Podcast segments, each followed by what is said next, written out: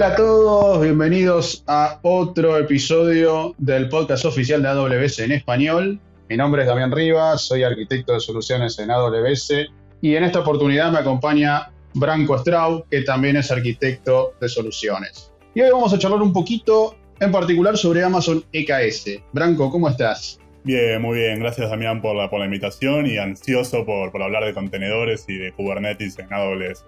Buenísimo, qué bueno tenerte acá, Branco. Branco es uno de nuestros grandes especialistas del tema, así que hoy va a ser una charla súper, súper interesante.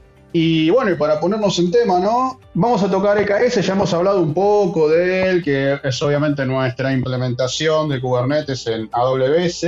Y hay mucho para contar, hay mucha tela y creo que hoy podemos tocar algunos temas interesantes, ¿no? Sí, sin lugar Vamos a empezar a desgranarlo un poco, vamos a empezar a desgranarlo un poco. ¿Qué nos podés contar, Branco, sobre algunas características, features que tenga el servicio que sean de interés ¿no? para la audiencia? Sin dudas, a ver, creo que uno de los beneficios eh, principales es el hecho de que esté 100% administrado por la plataforma, que esté administrado por AWS, lo cual implica que administra el ciclo de vida, administra las actualizaciones, los parches de seguridad, además de tener un SLA, obviamente, por utilizar este tipo de, de servicios, ¿no? Es un entorno seguro, escalable, pero no solo lo decimos nosotros, ¿no? Sino también tenemos clientes que, dan fe de esto, clientes como Snapchat, GoDaddy, Intuit, Verizon. O sea, tenemos un buen ejemplo de clientes que utilizan justamente eh, Amazon EKS.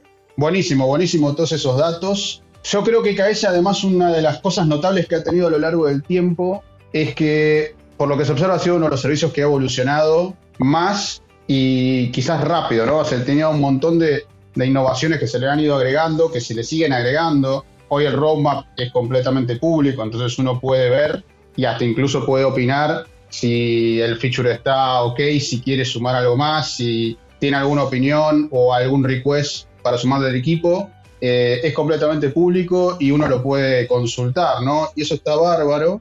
Pero hubo una de las cosas que yo creo que es interesante detenernos un poco, Branco, a ver qué te parece a vos, que es el tema de los nodos gestionados, ¿no? Los Managed Node Groups. ¿Qué nos podés contar al respecto? A ver, sí, sin lugar a dudas, los, Managed Node Groups son, son una feature que están hace más de un año ya, pero han ganado últimamente tracción y han ganado nuevas funcionalidades que nos permiten ser bastante diversos y una buena opción para, para los clientes, sin lugar a dudas.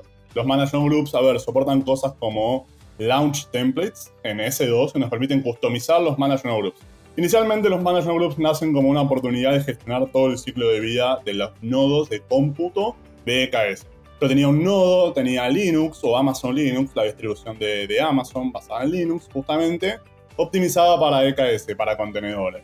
Y los Management Groups lo que hacían es simplificarnos la tarea. Que el nodo se una al clúster, que el nodo se mantenga actualizado con la última versión de EKS, parches de seguridad, administrar si hay que actualizar los nodos, cambiar un parámetro, etc. El ciclo de vida, ¿no? Como definiríamos. Pero ahora se complementa con cosas, por ejemplo, como Launch Templates. La capacidad de customizar o poner un script de customización en cosas como, por ejemplo, cuando se crea el nodo, yo podría instalar algún agente customizado propio de mi empresa, configurar o optimizar la seguridad de los nodos. Entonces los launch templates nos permiten extender la funcionalidad de las máquinas de S2 que van a operar como los nodos de nuestro clúster de EKS. Pero no solo eso, los manager groups nos permiten diferentes tipos de instancias. Podemos tener instancias, por ejemplo, del tipo T2, T3, instancias micro, nano, large, etc. Y también tener nodos quizás eh, con mayor performance, como pueden ser nodos M5, C5, R5, distintas clases de nodos, ¿no? Eso está bueno, o sea que podría también combinar con nodos, por ejemplo, potenciados con GPU, ¿no? O sea, combinar un poco. Sí, podríamos tener aplicaciones de Big Data, aplicaciones de Machine Learning, todo eso conviviendo en un mismo clúster. Vos lo que vamos a hablar ahora es eso, ¿no? Eh, sin lugar a dudas, cómo lograr una estrategia multiplataforma o multitipo de aplicaciones o arquitecturas inclusive en nuestro clúster. Pero me queda un pequeño punto en Launch Templates que también nos facilitan el drenado de nodos, o sea, si yo tengo que acordonar nodos, ya sea para eh, desaprovisionarlos porque necesito, eh, no sé, me equivoqué o necesito cambiar el tamaño nodo y crear nuevas máquinas, también los, los Managed Node Groups nos permiten drenar estos nodos de forma eficiente sin afectar justamente eh, el ciclo de vida de la aplicación, ¿no? Pero lo otro que quería que, conversemos un poco, Damián, yo sé que empezaron con, con, con On Demand y con Linux, pero creo que, que han ido evolucionando, ¿no? Este en el sistema multiplataforma, justamente. Sí, sí, absolutamente, absolutamente. Por ejemplo, hoy ya es una realidad el soporte de instancias Windows, ¿sí? con lo cual podemos tener un grupo para instancias Linux, podemos tener otro grupo para instancias Windows, un grupo para instancias on demand, un grupo para instancias Spot, ¿sí? Eso es súper interesante para cuando queremos empezar a eficientizar ¿no? el tema de costos, ¿sí? en cargas de trabajo stateless que puedan, digamos, tolerar las características de Spot que nos van a dar o nos van a suponer, digamos, unos ahorros interesantes, ¿no? Y también hablando en el punto de optimización, ¿sí? que también vale la pena aclarar, EKS también soporta nodos ARM, ¿sí? la arquitectura ARM de CPU. Por supuesto, no todas las aplicaciones hoy quizás están preparadas para funcionar en ARM, pero aquellas que sí, ¿sí? por ejemplo, aplicaciones web típicas, hoy tienen su soporte, digamos, las, las tecnologías, digamos, ya pueden soportar tranquilamente ARM nos puede permitir ahorrar bastantes costos respecto de las alternativas x86 e incluso en algunos casos obtener beneficios de performance. ¿no? Y adicionalmente, además de poder tener los nodos Spot, los nodos on demand, tener instancias con Windows, tener instancias ARM, no solamente podemos tener los nodos EC2, ¿no? porque todos estos son nodos EC2 al fin y al cabo, sino que también podemos utilizar Fargate, ¿no? Que ya hemos venido hablando bastante de él y que se integra con EKS y que puede ser parte ¿no? de, de estos grupos de nodos que gestiona EKS. Entonces, me queda clarísimo que podemos combinar en un mismo clúster, ¿no? porque esto es lo, lo, interesante, ¿no? dentro de un mismo clúster podemos tener diferentes grupos de diferentes características, ¿no, Branco? O sea, es como que está muy bueno que en un mismo clúster de pronto yo pueda tener nodos con Windows, nodos con Linux, nodos con ARM, algunos nuevos spots. Está súper interesante, ¿no?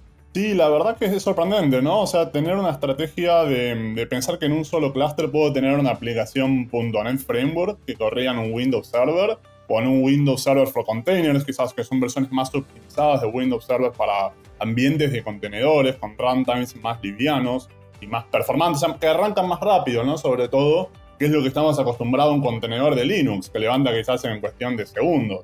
Entonces, tener esa experiencia de convivir una aplicación Python en un Ubuntu inclusive, no nos tenemos que restringir tampoco un Amazon Linux, podría ser un Ubuntu, un Red Hat, eh, un CentOS viviendo en EKS, con un Windows Server y también combinado con instancias de ARM, ¿no? La verdad es como, como ha avanzado EKS en estos años desde que el servicio se ha lanzado, la verdad que el ritmo de innovación es bastante, bastante rápido.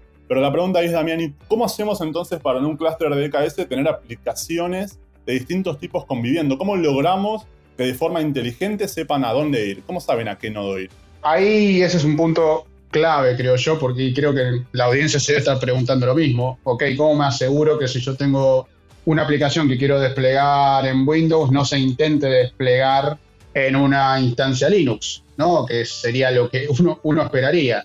Esto lo podemos manejar con los conceptos de afinidad y antiafinidad, ¿no? Affinity y anti-affinity de nodos, que es una, una, característica que podemos heredar o podemos utilizar mismo de Kubernetes, ¿no? el famoso parámetro node selector que se puede utilizar para referir cuando nosotros desplegamos una aplicación hacia qué nodo o qué etiqueta en realidad de un nodo queremos ir. Entonces, por ejemplo, nosotros nuestros nodos con Windows lo podemos etiquetar diciendo, bueno, estos son nodos Windows, creamos una etiqueta particular para ello, y cuando definimos la aplicación dentro del manifiesto, donde definimos la estructura de esa aplicación que se va a desplegar en un pod, le agregamos obviamente el parámetro para que sepa hacia dónde tiene que ir, que se ubique específicamente en esos nodos que están etiquetados como Windows y solamente en ellos, ¿sí? Y que no vayan a otros. Entonces, de esa manera nosotros podemos asegurarnos que siempre esas aplicaciones vayan allí y no vayan a otro lado. Análogamente puedo hacer lo mismo con los de ARM